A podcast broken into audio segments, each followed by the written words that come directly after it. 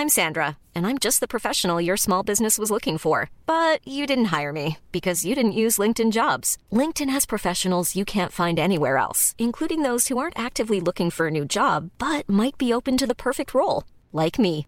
In a given month, over 70% of LinkedIn users don't visit other leading job sites. So if you're not looking on LinkedIn, you'll miss out on great candidates like Sandra. Start hiring professionals like a professional. Post your free job on linkedin.com/people today.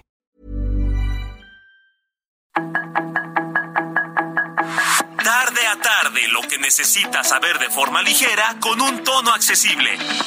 Solórzano, el referente informativo.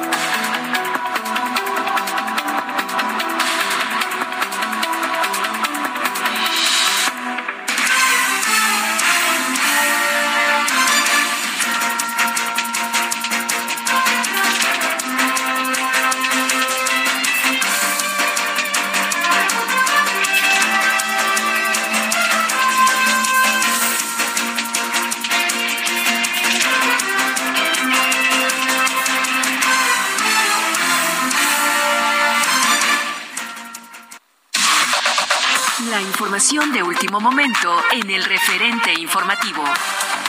Heraldo Media Group se convirtió en la única empresa privada del sector de los medios en obtener la certificación en la norma mexicana NMX-R-025-SCFI en igualdad laboral y no discriminación. Cristina Mieres Zimmerman, vicepresidenta de Desarrollo Cultural y Social en Heraldo Media Group, destacó que desde 2016 hasta la fecha se han certificado 572 centros de trabajo a nivel nacional, de los cuales 279 pertenecen al sector privado y 294 al público. La Suprema Corte de Justicia de la Nación invalidó el acuerdo ordenado por el presidente Andrés Manuel López Obrador, mediante el cual se clasificó como de seguridad nacional y de interés público los proyectos prioritarios del gobierno federal, lo que implicó que se pudiera reservar toda la información de este tipo de obras, como es el caso de la refinería Olmeca Dos Bocas, el tren Maya y el Aeropuerto Internacional Felipe Ángeles, entre otros. La Fiscalía General del Estado de San Luis Potosí confirmó que fueron rescatados 40 migrantes más del grupo de los centroamericanos que fueron secuestrados cuando viajaban a bordo de un autobús en el tramo de la carretera federal 57 a la altura de Matehuala. La jefatura de gobierno publicó las reformas a la ley orgánica de la Fiscalía General de Justicia, las cuales incluyen la ratificación de los titulares de la Fiscalía General y de las Fiscalías especializadas para la atención de delitos electorales y de combate a la corrupción, hasta por un periodo igual al de su nombramiento, debiéndose seguir el procedimiento que establece la norma. Un juez del Fuero Común en el estado de Guerrero ordenó la liberación del narcotraficante Héctor Luis El Güero Palma Salazar, tras considerar que el delito de homicidio calificado en agravio de nueve personas cercanas al capo Miguel Ángel Félix Gallardo, el jefe de jefes, ya prescribió. Hombres armados realizaron disparos y quemaron al menos un vehículo en la comunidad de Agua Amarga, municipio de Coatepec, Harinas, al sur del Estado de México. Tras casi dos años de aumentos consecutivos, la Junta de Gobierno del Banco de México decidió mantener sin cambio su tasa de interés de referencia a un día para dejarla en 11.25%. Sus comentarios y opiniones son muy importantes. Escribe a Javier Solórzano en el WhatsApp 5574 501326. Muy buenas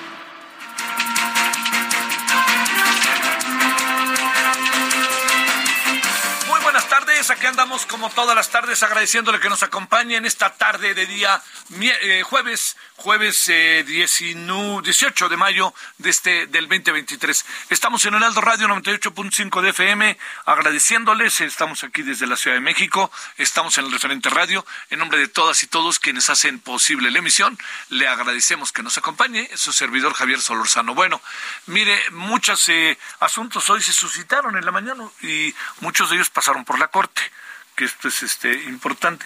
Primero, eh, yo, yo tuve cautela, pero me parecía, debo de confesarlo, que me parecía que, que, que pudo, que, que podía no haber sido, ¿no?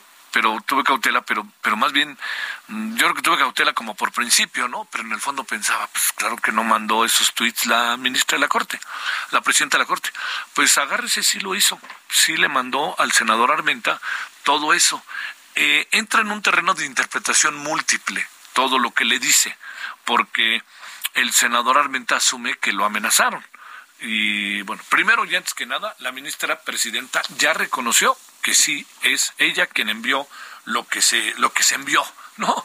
Para decirlo claro. Entonces, eso es lo primero. Lo, lo segundo es eh, que ya con, con base en ello, pues hay, hay muchas otras cosas que lo que tendríamos nosotros que revisar y hacer es eh, ver el terreno en que se dieron las cosas. Yo, yo le diría que a mí, a mí me sorprende. Así, yo entiendo que ahora mucha gente está diciendo que hay, este, ¿cómo se llama? Que hay mucha, este, que no, que lo que sucede es que la ministra, este, eh, es frontal, etcétera. Sí, es frontal, nadie duda de eso, pero déjeme decirle algo más, ¿no? Pues claro que es frontal, pero yo preguntaría, pues, es la presidenta de la Corte, ¿no? Esos asuntos yo creo que ella, yo creo que ella no debe de, no debe de meterse en esos terrenos, es lo que yo creo, ¿no? Habrá quien diga lo contrario, pero a mí, a mí me parece que comandan las cosas o, es una defensa en donde sabe lo que viene y lo que puede venir y entonces toma esta decisión, pero luego hasta dice ella, tendré que medir, en la carta dice, tendré que medir más ahí las, las consecuencias. Pero bueno, todo esto que le, que le estoy yo diciendo, lo que sí le quiero anotar como un hecho directo, definitivo, es que resulta que la ministra sí le mandó esos WhatsApp al señor Armenta, al senador Armenta, y que aquí nosotros tenemos que pensar si ese es el terreno en que se deben de, dilucidar las cosas. Yo no soy de la idea de que se deban dilucidar así, yo no soy de la idea, ¿no? Yo creo que la Corte debe de mantenerse una especie de halo eh, de profundo respeto y de diálogos de alto nivel y más viniendo de la presidenta de la Corte. Yo entiendo que mucha gente me dirá lo contrario y ya he leído muchas cosas que dicen es que así es ella, confrontada, confronta, este, dice lo que piensa, ta, ta, ta, ta. Todo eso lo entiendo, pero no creo que ese era el camino. Eso es lo que yo creo. Así, se lo digo como una cosa, como dicen, como digo una cosa, digo otra cosa. Eh, ¿Qué va a pasar? Pues bueno, pues seguramente le va a dar más, digamos, la ministra de la Corte le han dicho tantas y tantas cosas y luego le acaba respondiendo, este, le manda un tuit a este hombre, por Dios, pues si se va a jugar la, el tiro, pues que se lo de grandes ligas, ministra, con todo respeto, la verdad. Bueno, esa es una de las cosas y además el señor Armenta, fíjese, cómo así al final pueden ser vistas las cosas, ¿cómo queda el señor Armenta? Pues queda, miren, ya ven, yo les dije que sí, miren lo que me tratan y miren cómo me trata la, la, presidenta de la Corte y entonces va para arriba, ¿no? Pues así de sencillo. Por Dios, por Dios, ¿por qué no se piensan un poquito las cosas de, de, que se trate? Yo creo que hay gente que no le piensa mucho y dice lo que piensa y va a ser encima y encima. Eso no los hace ni más ni menos. A veces los hace reflexivos y otras veces los hace honestos, directos, no dan vuelta pero muchas otras cosas deben de medir las consecuencias de lo que hacen, ¿no? Yo le, a ver, le diría, este, le, diría de otra de las cosas que pasó, este, sería cómo, dónde andaba el, el, en todo este proceso. Yo, yo me preguntaría si no midieron las consecuencias de lo que pueda decir el presidente y de un eh, escenario más de confrontación de la Corte con el presidente. Y más, por lo que ahora cuento como segundo asunto. Lo vamos a platicar al ratito, ¿no? Pero nada más le cuento que se invalidó el decreto de seguridad nacional y por lo tanto reserva de información para todo lo que tiene que ver con las obras emblemáticas de este sexenio. ¿Quiere que le diga una cosa? A mí me parece que esta es una gran decisión de la Corte. Gran, gran decisión de la Corte. Ya ahorita platicaremos con el, doctor Rubén Sánchez Gil para ver qué, impresión tiene él, pero yo de entrada le digo que es una gran decisión de la Corte. No podemos andar en esos terrenos diciendo, bueno, todo esto ni quien se meta. No, pues claro que sí. Espéreme, pues este, a ver, ¿qué ha pasado con las grandes obras de este sexenio? Todas han acabado por costar mucho más de lo que originalmente se dijo.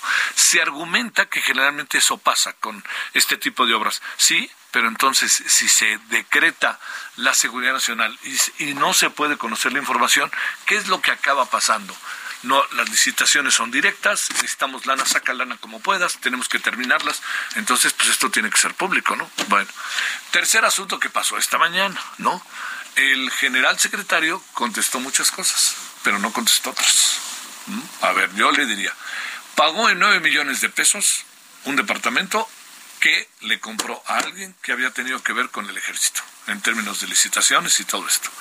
Ese asunto, señor secretario, general secretario, es lo que primero debe de colocar las cosas en focos rojos. Si los departamentos, si el departamento lo compró en 30 millones de pesos, en 9 millones de pesos y cuestan 30 millones de pesos, la pregunta que uno se hace es, pues de los 30, de los 9 a los 30, ¿de dónde salió la lana para hacer todos los arreglos que tenía que llevarse a cabo en ese departamento que hacen que cuesten 30 millones de pesos? Ese es el otro asunto. Y bueno, la otra cosa, hay que leer lo de Mexicanos contra la Corrupción. A, él no le muchos de los viajes que hizo, que está claramente explicado en Mexicanos contra la Corrupción, es que el secretario viajó invitado, pero este invitado no significa que fuera su familia, que fueran todos los todo lo que pasó. Eh, hay muchas cosas ahí que creo que acabaron quedando en terrenos de duda y acabaron quedando en terrenos de, esto siempre a mí me llama mucho la atención, explican en la mañanera y suponen que al explicar ya tienen la razón. Como ya dimos la cara, ya tienen la razón. No, no, no, no, no es así. ¿Por qué? Porque eso es lo que dicen en la mañanera, pero es una mirada más de las cosas y hay quien hizo el trabajo, la investigación o los cuestionamientos que tiene otra mirada de las cosas porque no se acaba de responder del todo. En muchos casos sí, pero en muchos casos no. Esto va de ida y vuelta. Bueno, estos son asuntos que hoy en la mañana se suscitaron muy fuerte y déjeme meterme a un asunto más y antes de, ya ir con nuestros entrevistados a ver qué le parece. ¿Sabe qué? Eh, a mí a mí me a mí me llama la atención el, el tema, siempre me ha llamado mucho y porque lo me gusta y porque desde muy chico de mi edad, tengo 71 años, pero desde que tenía 7, 8 años, yo estuve de alguna manera ligado al deporte. Estuve ligado fundamentalmente al fútbol, pero es porque jugué en la escuela, en ligas muy competitivas, tuve esa enorme fortuna, jugué en muchos equipos de muy buen nivel, algunos que eran como una especie de reserva profesional, pero déjeme decirle que no solamente eso, ¿no? Estuve cerca del atletismo, Estuve cerca del básquetbol, no como hubiera querido, no era tan ducho, me hubiera gustado ahí meter de tres, pero pues no. Y estuve cerca como aficionado del béisbol. Iba al Parque del Seguro Social seguidísimo. Iba dos o tres veces a la semana porque jugaban los Diablos y los Tigres aquí. Entonces toda la semana había béisbol, porque cuando era no era local los Diablos, eran locales los Tigres. Bueno, eso que le cuento es que también vi de cerca porque me ha tocado estar cerca de narraciones, de inauguraciones de Juegos Olímpicos, narraciones de eventos deportivos de alto nivel, de atletismo, y he visto a muchos deportistas mexicanos con los que he establecido una muy buena relación. Nuria Diosdado es un ejemplo, ¿no? Que la conozco y sé lo que ha hecho y sé todo lo que ha buscado, y muchos medallistas olímpicos, muchos, de ahora y de antes, ¿eh? No, no, eso me ha permitido, ha sido una fortuna, ha sido una oportunidad en mi vida de, este, si voy cubriendo Juegos Olímpicos para empresas, bueno, me tocaron, perdón que lo diga, no se había, si recuerda usted, los Juegos de Invierno de Sochi. Ahí me tocó ser la inauguración cuando lo tenía Claro Sports y todos los Juegos de Río y todos los Juegos de Barcelona que generosamente José Ramón Fernández me invitó cuando aquello se llamaba Imevisión y nos amábamos tanto. Bueno, todo eso se lo cuento. Entonces, uno conoce de cerca de cerca, luego lo que pasa con los deportistas, ¿no? O sea, uno habla con los deportistas a los que les va bien, ¿sí? Ganó medalla, quedó en cuarto lugar. Oiga, un cuarto lugar olímpico no sabe el tamaño de lo que esto significa. Se lo digo muy en serio, ¿eh? Un cuarto lugar olímpico significa ser uno de los cuatro mejores del mundo y en los pasados Juegos Olímpicos en varios nos quedamos en cuarto, nos quedamos, bueno, se quedaron nuestros deportistas en cuarto lugar. Bueno, esto se lo digo porque hay otra variable la variable de los que no les va muy bien, ¿no? De alguien que quede en el lugar 14, 15, alguien que quede en el lugar 20, alguien que quede en el lugar 8, ¿no? Y entonces cuando uno platica con ellos, la gran pregunta siempre es la misma. A ver, ¿te apoyaron, no te apoyaron, te ayudaron, etcétera? Y en la mayoría de los casos, en los últimos años ha habido, ha sido consistente, ¿no? Les dan ayuda, les dan becas, les ponen entrenadores, y hay algo que me extraña de Ana Gabriela Guevara, no me gustó nada lo que dijo, nada, nada me parece que fuera de lugar, no porque tenga razón o no, sino por la forma en que se expresa. Y la forma en que se expresa es el desprecio a quien son sus colegas, de lo cual ella misma se quejaba. Se quejaba en serio. Recuerde usted, lo que pasa es que Ana Gabriela se convirtió en un sol. Y entonces Ana Gabriela Guevara empezaba a ganar y a ganar y a ganar. Y entonces, pues, todo el mundo decía, pero ¿cómo no le vamos a ayudar? Ve esto, este es un garbanzo de a libra, nos ve requete bien. Bueno, esto se lo digo porque las familias juegan un papel fundamental. Los deportistas, como muchas personas, científicos, etcétera, pero particularmente los deportistas, juegan un papel fundamental las familias en todo esto les ayudan, las mamás, los papás los llevan, les hacen ver las cosas de una manera, de otra manera. Todo, todo eso, todo eso que sabemos. A ver, yo le plantearía a ver a alguien que nos esté oyendo joven o alguien de mi edad. Que, ¿Quién le ayudó a ser deportista? ¿O quién le ayudó a ser de la escuela? ¿O quién le ayudó a ser usted este, una gran bailarina, una gran cantante? ¿Quién le ayudó? Pues es la familia. Inicialmente es la familia, después entran otras variables. Bueno, estas otras variables que entran son las que cambian todo. Y esas otras ya es el entrenador, ya es si hay infraestructura o no, bueno, todo eso. ¿Por qué, ¿Por qué le cuento todo esto? Porque ah, en muchas ocasiones ha habido poco o nada de ayuda por parte de las autoridades. Pero en los últimos años todo se ha profesionalizado y han pasado cosas muy positivas. Y estas cosas positivas, que quiero muy rápidamente referirme a ellas, tienen que ver con una profesionalización. Es muy probable que sea cierto que se deben dinero, se debe dinero por parte de los deportistas. Hoy volvieron a sacar ahora a Paola Longoria que dice que deben 1.6 millones de pesos. Es probable que sí, ¿no? A ver, la clave es cómo resolvemos el entuerto. O sea, yo los deportistas, los de natación deben tanto, no van a competir si no pagan. ¿Por qué no vemos cómo pueden pagar? ¿Cómo pueden hacer las cosas? ¿No? ¿Por qué? A ver, dígale a un deportista, dígale a una clavadista, ¿no? A ver, señora clavadista, este, por favor, ¿por qué no paga? ¿no? Pues, pues, no pago porque competí, me fui, no saqué la factura, en fin, y de repente se van aglutinando. Entonces alguien tiene que resolver el asunto en términos administrativos. Y mire, yo no estoy de acuerdo con lo que dijo el presidente respecto a Arturo Elías. ¿Cómo se queja con Arturo Elías? Arturo Elías y el ingeniero Slim y la fundación tienen derecho a hacer lo que quieran con su dinero. Y ese dinero lo usaron para que fueran las nadadoras de este desincronizado, como platicábamos anoche con Nuria Diosdado.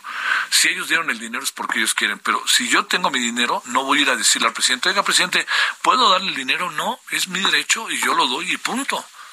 Oiga, ¿sabe ¿Cuántos empresarios pequeños y medianos, pequeños y medianos, mantienen deportistas? ¿Tiene usted una idea? Yo nomás le voy a decir, es un número verdaderamente alto, lo sé, con nombre y apellido.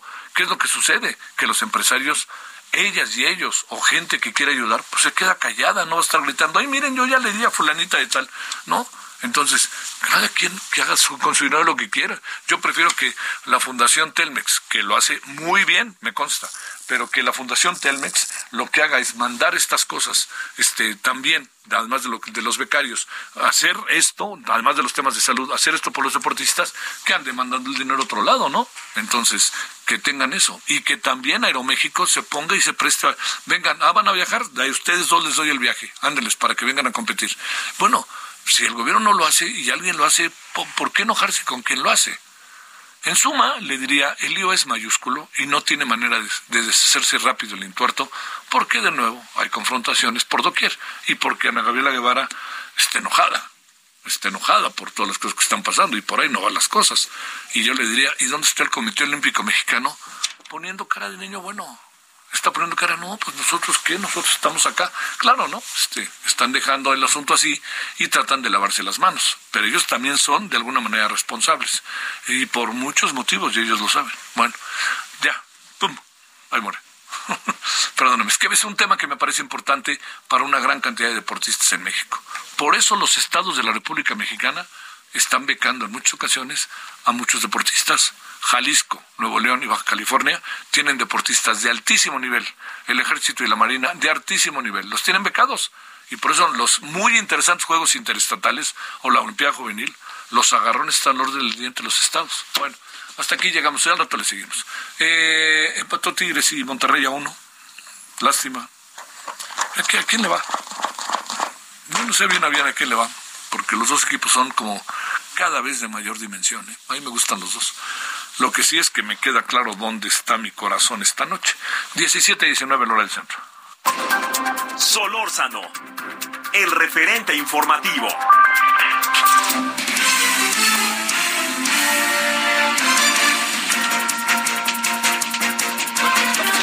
17 con 20 en la hora del centro, el doctor Rubén Sánchez Gil, doctor en Derecho por la UNAM. ¿Cómo estás, doctor? Gracias que estás con nosotros. Buenas tardes.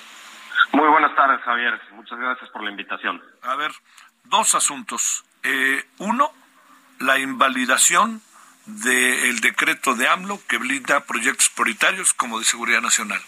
¿Esto qué piensas? Y después el debate que ha sido muy público en las redes entre la ministra Yasmín y el ministro Javier Lainez e incluso la ministra presidenta. Eh, bueno, eh, pues con relación al, primer asunto que sobre el cual me, me formulas esta pregunta, pues yo celebro la decisión de la Suprema Corte de Justicia de la Nación. Me parece que esta es una decisión que abona la transparencia, que es una parte esencial del gobierno democrático de nuestra República. Este, creo que eh, el tema es técnicamente complicado, tiene muchas aristas. La materia de acceso a la información es una materia muy delicada, con muchas sutilezas, pero creo que eh, finalmente, eh, como indicó el proyecto del ministro Juan Luis González Alcántara Carranca, se trata de frenar un riesgo a algo que podría obstaculizar la transparencia debida en las acciones del gobierno. Ahora, este, ese, este debate parece que fue menor el debate, ¿no? No, era un debate mayor, para decirlo de esta manera. Este, eh, me quiero referir a que es si se cae el proyecto, se cae el proyecto y ya no procede nada en otras instancias del propio Ejecutivo, ¿no? Eh, en, relación, no, entendí la pregunta. dice, ¿te acuerdas que era las interpartes, no? A que, era el, debate. Entonces, a lo que me refiero es, si se cae el proyecto, se cae. Sí. Esa es la segunda parte de la, de la, de la, de lo que, la segunda pregunta que me formulaste. Sí.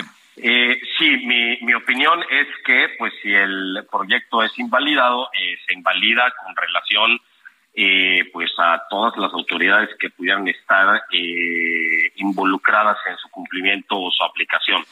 Eh, y creo que esto se puede explicar desde dos puntos de vista y resultar en ese sentido por cualquiera de las dos. Este, si consideramos que este acuerdo es un acto individual sin, sin efectos de carácter general, pues al haber sido eh, resuelto en contra del poder del titular del poder ejecutivo, pues el titular del poder ejecutivo y, y, pues los órganos de la administración pública que están subordinados a él, pues quedan, a mi juicio, automáticamente vinculados por lo que por lo que indica este proyecto. Pero por otra parte, y este es otro enfoque que, que, que, bueno que yo he eh, eh, pues revisado a mi juicio, este acuerdo en realidad tiene el carácter de una norma general, es decir, se aplica a un número ilimitado de casos, como se puede desprender de su lectura en su publicación en el Diario Oficial del 22 de noviembre de 2021. Este, se refiere a proyectos, ahí ya sabemos a qué tipo de proyectos se, eh, se indican, eh, sin señalarlos específicamente. Y por supuesto esto puede tener una aplicación para los que existían en aquel momento, para los futuros y para los que llegaren a, implementarse y, que aún pues no podemos imaginar ni saber. Tiene una aplicación ilimitada. Esto sería, a mi juicio, también tendría la característica una norma general y de acuerdo con eh, el artículo 107, fracción primera, eh, de, la, de la Constitución en su antepenúltimo párrafo, eh, siendo esto una disposición general, una norma general, eh, que ha sido, cuya inconstitucionalidad se resuelve en una controversia entre un órgano constitucional autónomo como es el INAI y el Poder Ejecutivo de la Unión, pues la resolución tendría efectos generales. Esa es una posición que, que, que a mi juicio es válida. Claro. Bueno, Doctor, pues este ya te buscaremos pronto ahí la semana que entra a ver si hablamos de, de las decisiones que está tomando el INE respecto a si hay precampaña o no hay precampaña eh, del propio presidente, si hay... A ver, muy en breve, si, hay o no hay, ¿tú qué crees? Si lo pudieras decir en 20 segunditos, perdón. Eh, a mí me, a ver, a mí me parece que los llamados del presidente eh, en relación con su plan C son inequívocos llamados al voto. Esa es mi opinión. Sí, claro. Desde luego que aquí hay una cuestión de interpretación y de, a mí no me parece, a mí sí me parece. En mi opinión y a mi parecer, eh, no tengo otra manera de interpretarlos y por tanto su significado es inequívoco. Te mando un gran saludo, doctor Rubén Sánchez Gil. Gracias. El referente informativo regresa luego de una pausa.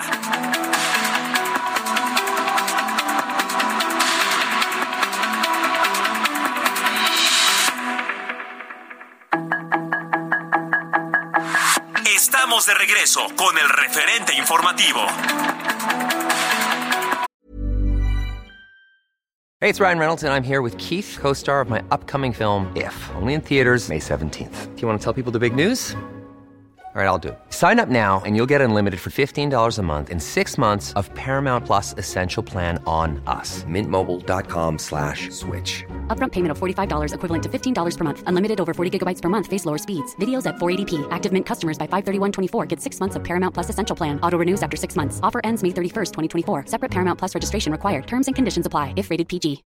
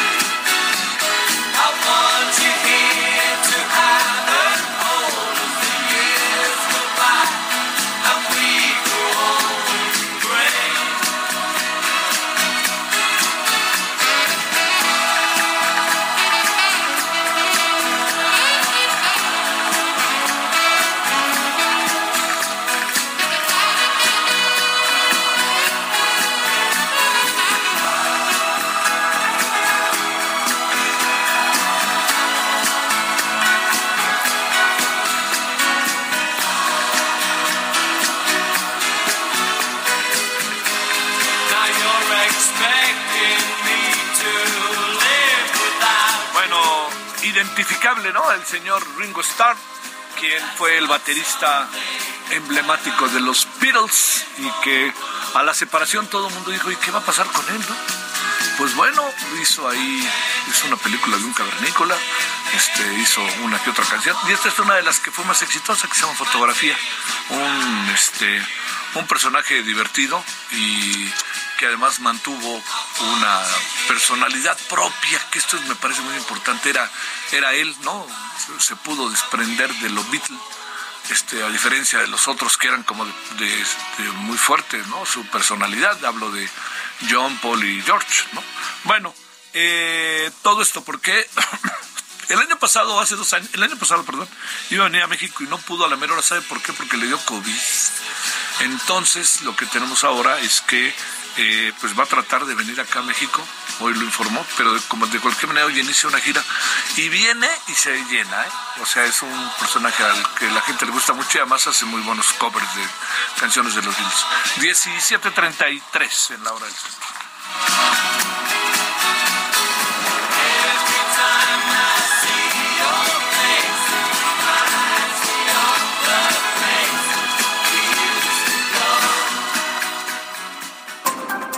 Solórzano, el referente informativo.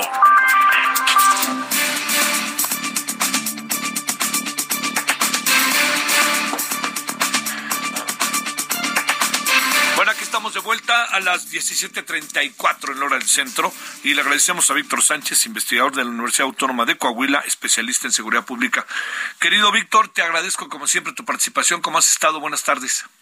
Excelente, eh, muchas gracias, muy bien, a la orden, Javier. Oye, eh, inevitablemente te pregunto, ¿se ¿Está siendo muy competida la elección en Coahuila o se mantienen los niveles de la última vez que platicamos según las encuestas? No, digo, se- según todas las encuestas, pues hay una, una ventaja entre 12 y 18 puntos de Manolo Jiménez sobre Armando Guadiana. Eh, realmente no se ha movido el umbral de, de diferencia en todo lo que va eh, de la campaña y pues ya nos, nos enfilamos a las, a las últimas dos semanas y fracción. Sale. ¿Pasó algo con los debates? ¿Cambió la percepción de la gente o igual se quedó todo? No, digo realmente de las mediciones de, de antes de los debates y después de los debates, hay dos puntos que pierde Armando Guadiana, dos puntos que gana Mejía Verdeja, o sea, los mismos que pierde Guadiana van a parar a. Mejía Verdeja, pero pues las posiciones no se alteran, o sea, Guadiana en segundo y Mejía en tercero. Ante una eventual, que conste que dije eventual, ¿eh, Víctor? Alianza de última hora entre Guadiana y eh, Mejía, eh, ¿podría cambiar algo el asunto o ya está muy contracorriente? Digo, suena, suena complicado, o sea, que, que primero se pueda dar. eh, Sí, eso sobre hecho, todo. se ha vislumbrado la posibilidad y al menos Mejía, que es quien va en tercero, parece que lo ha cerrado de manera eh, definitiva. Eh, aun cuando se diera, eh, la suma de ambos no les da exactamente para para ganar, les daría para estar en un umbral eh, cercano.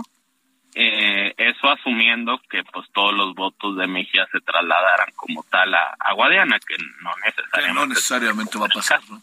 ¿Cómo alcanzas a apreciar el tema de la de, del abstencionismo? ¿Algún dato por ahí hay que ayude a más o menos saber cómo andan las cosas o no? Tío, yo creo que va a haber una participación como del 55%, es decir, un abstencionismo de, del 45%.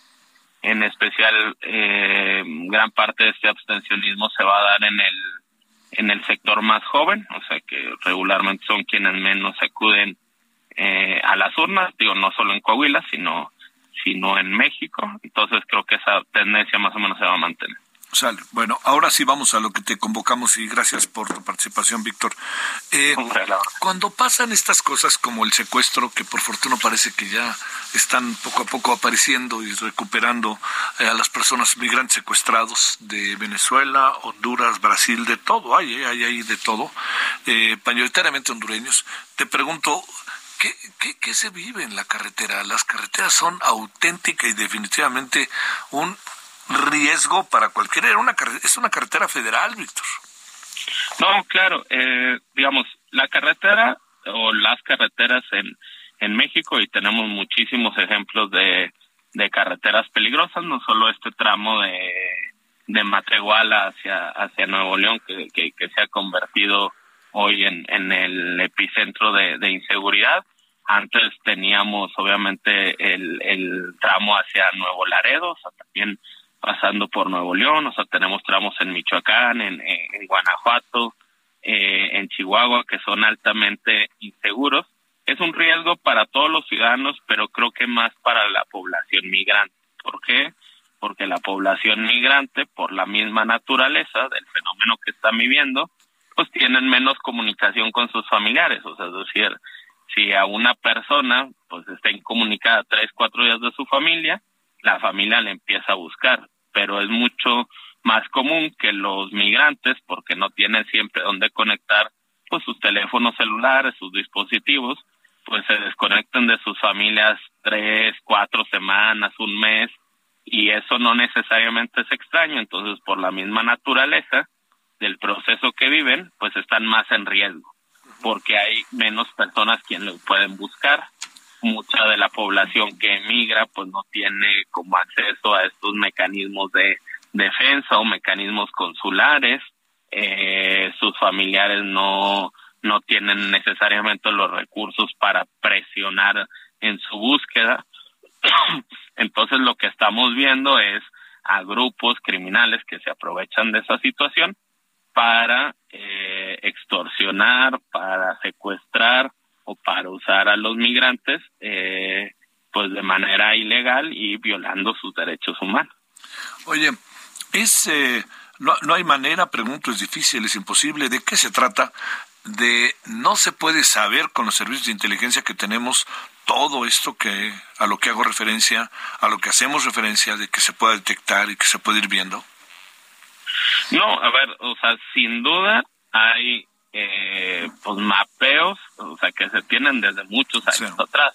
O sea, tenemos que recordar, por ejemplo, los hechos de San Fernando, en Tamaulipas, con Claro, 72 claro. migrantes en, en aquel entonces, y a partir de ese momento ha habido esfuerzos, pues tanto, tanto oficiales, que obviamente tienen muchos subregistros, o sea, no, no todos los casos se llegan a registrar, pero también organizaciones de defensa de derechos humanos, por ejemplo, las casos de migrantes, o hay eh, asociaciones de eh, familias de personas migrantes, de desaparecidos de migrantes, que también han tratado de cuantificar estas, estas cifras. Eh, y obviamente hay dentro de las propias casas de migrantes como mapas de riesgo de cuáles son las rutas que le recomiendan a los migrantes no seguir. Obviamente hoy, pues una de las rutas más peligrosas, eh, pues es la que pasa por Matehuala en, en San Luis Potosí. Pero pues en el pasado había otras rutas más peligrosas, como la que pasaba eh, por Chihuahua, la que pasaba por Tamaulipas, en algún momento eh, pasar por Veracruz se convertía en, en un infierno por la presencia de los Zetas. Entonces estas rutas pues van evolucionando y obviamente los riesgos hacia los migrantes pues se, se van trasladando de un lugar a otro. Claro. Oye, este, eh, pero digamos, esta, esta, eh, el, el hecho de que vayan en camiones, eh, que son camiones que fácilmente pueden ser detectados, ¿hasta dónde llega la complicidad de la autoridad? Bueno, supongo que la hay, a lo mejor estoy adelantándome, Víctor, pero la, el nivel de complicidad de la autoridad debe ser muy alto, ¿no? Bueno, en esta ruta en específico, o sea, sabemos que el alcalde de, de Matehuala estaba ya trabajando con una de las organizaciones eh, criminales. Si asumimos que, que esto se sostiene, pues es obvio que eh, las policías de Matehuala y de muchos municipios circundantes también trabajan para organizaciones criminales. Entonces sí, muchos de estos fenómenos no se pueden entender si no es con la participación o al menos la vista gorda de eh, muchas autoridades que se encuentran dentro de nóminas de grupos criminales. Sí, que esa es una de las muchas este, cosas que nos aparecen. ¿Hace algo la autoridad? ¿No hace algo la autoridad? ¿Qué alcanzas a apreciar en términos ya, digamos, eh, la, autoridad, fíjate, este, Víctor, lo que dice, nos ¿cómo dijo? Nos encontra, este, rescatamos a los, este, a, a los eh, migrantes. Más que rescatamos es que huyeron y eso dio pistas para todo lo otro, ¿no? Claro. Eh, a ver, la verdad es que las autoridades no hacen lo suficiente. Eh, si uno ve las funciones que hoy tienen los oficiales, por ejemplo, el Instituto Nacional de Migración, eh, y en estos retenes que uno ve a lo largo del país, o sea, si uno viaja por carretera en distintas partes del país, se va a encontrar con una serie de retenes en donde vehículos, sobre todo este transporte de pasajeros, eh, los paran de manera sistemática, se suben, revisan la nacionalidad de las personas que van y muchas veces lo que hacen los oficiales del Instituto Nacional de Migración es extorsionar a los propios migrantes, o sea, es decir, pues te dejo continuar si me das eh, dinero. Y entonces más que una cuestión de protección eh, hacia las personas o más que una cuestión incluso si se quiere de protección a la soberanía del país asumiendo que la labor que realizan eh, va en pro del país, eh, tiene que ver con esta parte de disuasión de la migración, lo cual hace que los migrantes tomen las rutas pues más um, eh, de más riesgo para ellos y eh, pues que termines enviando por esta corrupción imperante en muchos lugares del país a los migrantes a la boca del lobo, valga, valga el uso Claro. de un término Sí, claro. más coloquial, ¿no? Oye, este, eh, esto que vimos ahora con los eh, migrantes en Matehuala, te pregunto, ¿es una mínima expresión de lo mucho que pasa, Víctor? Sí, o sea, eh, digo, ¿por qué es tan importante, o sea, como no, hecho noticioso lo que sucedió en Matehuala por la cantidad de migrantes? Lo que vemos día a día es la desaparición en micro, o sea, desaparecen cantidades muchísimo más grandes, pero pues desaparecen de dos en dos, de tres en tres, o sea, en, en cantidades más pequeñas, pero cuando haces una suma eh, global, pues lo que tenemos es, es una gran tragedia, sobre todo porque hay mucha cifra negra, o sea, muchos de estos de estas desapariciones no se reportan porque nadie se da cuenta de que desaparecieron hasta después de mucho tiempo. Y entonces los familiares no necesariamente pueden acercarse a la autoridad mexicana para reportar la desaparición de su familiar. Si se acercan, pues no tienen suficientes datos de dónde desapareció o en qué condiciones. Entonces dan muy pocos datos para la para su localización. Entonces se cree que hay un número muy importante de arriba de 30 mil eh, desaparecidos migrantes, pero pues que en cifras oficiales quizá estamos alrededor solo de 8 mil, o sea, hay una cifra negra muy importante. Claro. Híjole, híjole, híjole. Esto no, no, no va a cambiar, ¿no, Víctor? ¿O qué piensas? No creo que cambie, o sea, porque digo, lamentablemente mucho, muchas de las decisiones políticas tienen que ver con incentivos, como la población migrante no vota, como los ciudadanos no necesariamente tienen en el tema de migración una prioridad para castigar la, la inacción de las autoridades eh, y pues como eh, los migrantes lamentablemente están en el país pues en una situación de alta vulnerabilidad eh, difícilmente va a cambiar. Lo que sí pues es si nosotros como país exigimos un buen trato hacia los mexicanos que migran hacia el exterior pues creo que por por una cuestión de decencia y de sentido común tendríamos que ofrecer algo similar a las personas que están transitando por nuestro país. Sin la menor duda. Víctor Sánchez, como siempre, el gusto. Ya te estaremos hablando el, el lunes 5 de junio, ¿no? Des- para que nos des una lectura ahí de el proceso electoral, porque si, si nos atenemos a lo que nos dices, hay una relativa o cierta definición y ya veremos qué pasa en el otro debate de la otra elección, que es la de esta noche eh, por el Estado de México. Claro que si no, yo, yo, yo encantado de la vida. El, el, el 5 con todo gusto hablamos. Te mando un gran saludo, Víctor. Nos vemos, muy buena Gracias. tarde. Destacado académico, especialista en temas de seguridad pública, de seguridad nacional de la Universidad Autónoma de Coahuila. Bueno, vámonos a las 17:48 en la hora del centro. Solórzano, el referente informativo.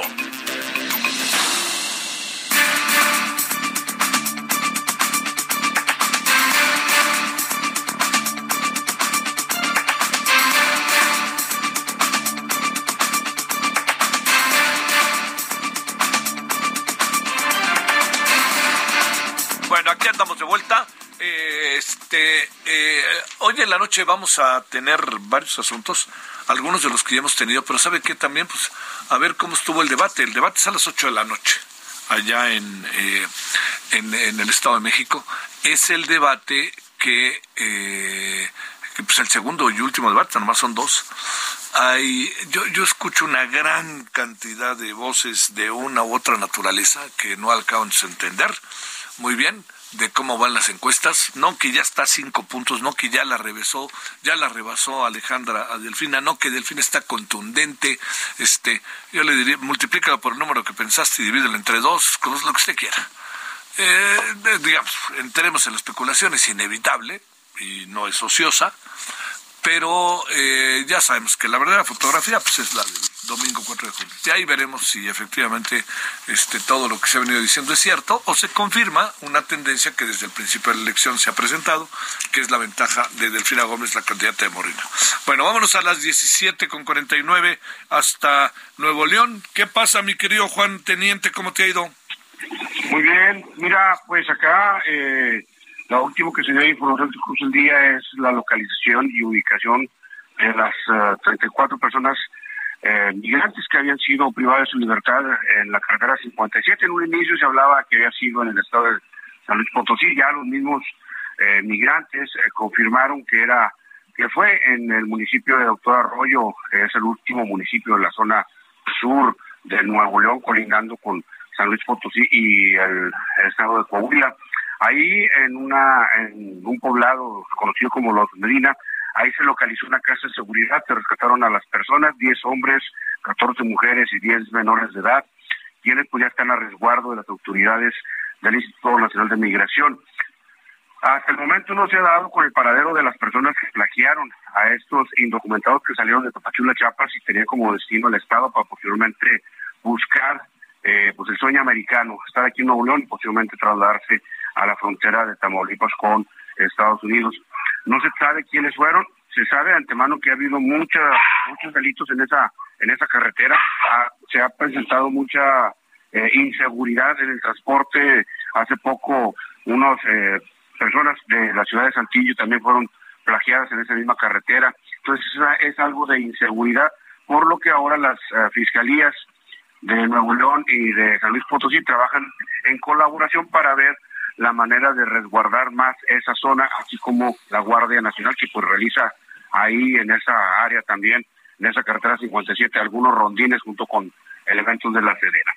Eh, hasta ahorita no se ha postulado nada de las autoridades de Nuevo León, ya que en un inicio, como te reitero, ellos decían que había sido en Tamaulipas, pero perdón, en, San, en Luis Potosí, pero los mismos migrantes han dicho que no, que fue en el estado de Nuevo León, inclusive camión se encontró en el municipio de Galeana en, eh, el día martes y ayer miércoles pues se rescató al resto de las 34 personas. En un instante se había ubicado a seis personas y luego a tres quienes solicitaron el auxilio de elementos de Fuerza Civil, Fuerza Civil quienes pues lo resguardaron el mismo martes. Esa es la información que tenemos hasta el momento de lo que se ha generado con respecto a este caso. Lo cierto está en que, este, por la información, Juan, uno cree que ya están todos los eh, migrantes secuestrados, ya están en condición de haber sido liberados. ¿Entiendo así? Así es, sí, te digo, el día martes fue cuando se detectaron los primeros seis, posteriormente otros tres, y ayer por la noche elementos de la Fiscalía de el municipio del estado de San Luis Potosí fueron los que dieron con la Casa de Seguridad y rescataron a estos migrantes, obviamente con el apoyo de Fuerza Civil, que es la Policía Estatal de Nuevo León, y elementos de la Fiscalía de Nuevo León, pero quien llevó los operativos aquí fue, el- en coordinación, fue la, la, la el elemento de la Fiscalía de San Luis Potosí, que inclusive utilizaron un helicóptero para sobrevolar la zona limítrofe entre ambas entidades. Y de ahí ya se los llevaron a, a San Luis Potosí a interponer eh, ya las denuncias correspondientes y posteriormente ver quiénes son los que están cometiendo esos delitos de gravedad en la carretera 57. Y pues ambas autoridades recomiendan a las personas que vayan a transitar por la carretera 57 o carreteras aledañas hacerlo de día y no de noche para evitar ser víctimas de la delincuencia organizada. Te mando un gran saludo, Juan Teniente. Saludos hasta Monterrey. Igualmente, saludos hasta allá. Gracias. Ahora 17 con 53. Muy en breve le cuento qué anda pasando en Nuevo Laredo. Está con nosotros Carlos Juárez. ¿Qué me cuentas, este Carlos? ¿Qué anda pasando allá en Nuevo Laredo? Adelante. Hola, ¿qué tal, Javier? Un gusto saludarte a ti y a todo el territorio. Desde hace unas horas se registraron varios enfrentamientos armados entre elementos de la Secretaría de la Defensa Nacional y civiles armados, al parecer, presuntos integrantes del cártel del noreste, esto en diferentes puntos de la ciudad fronteriza de Nuevo Laredo, eh, generando una serie de bloqueos en diferentes puntos, así como también eh, preocupación entre los habitantes debido a la situación de riesgo que estaba ocurriendo. Al respecto, a través de sus redes sociales, la alcaldesa Carmenina Canturroso pidió a la población resguardarse. Hay que señalar, Javier, que desde la madrugada comenzaron a registrarse varias situaciones de riesgo, como en el kilómetro eh, 57 de la carretera federal 97 Reynosa San Fernando, en donde elementos de la Guardia Nacional y de la Fiscalía General de la República fueron atacados por civiles armados, generando a cinco personas lesionadas y un oficial muerto, entre otros eventos también registrados en la ciudad de Reynosa. Javier, es la información. Es eh, muy en breve. ¿Es cierto que le han pedido a la gente de la ciudad de Nuevo Laredo de no salir a- a- por ningún motivo estando las cosas como están? Cuando ocurrieron los hechos de violencia, se pidió a la población no salir de sus casas ni de su trabajo si no era necesario. Ya eh, estamos a la espera de que haya un informe, un informe oficial por parte de Seguridad Pública sobre los hechos acontecidos esta tarde ahí en la bola de Don Javier. Bueno, te mando un saludo. Muy buenas tardes, Javier. Ay, es que la situación de Nuevo Laredo no está nada fácil. Oiga, nos vamos a las 21 horas en hora del centro. Le esperamos con la eh, de referente a la noche de televisión. Ahí estaremos contando varias cosas de las que hoy hemos hablado, más las que se van sumando. Pásela bien, todavía hay tarde. Adiós. Hasta aquí Solórzano, el referente informativo.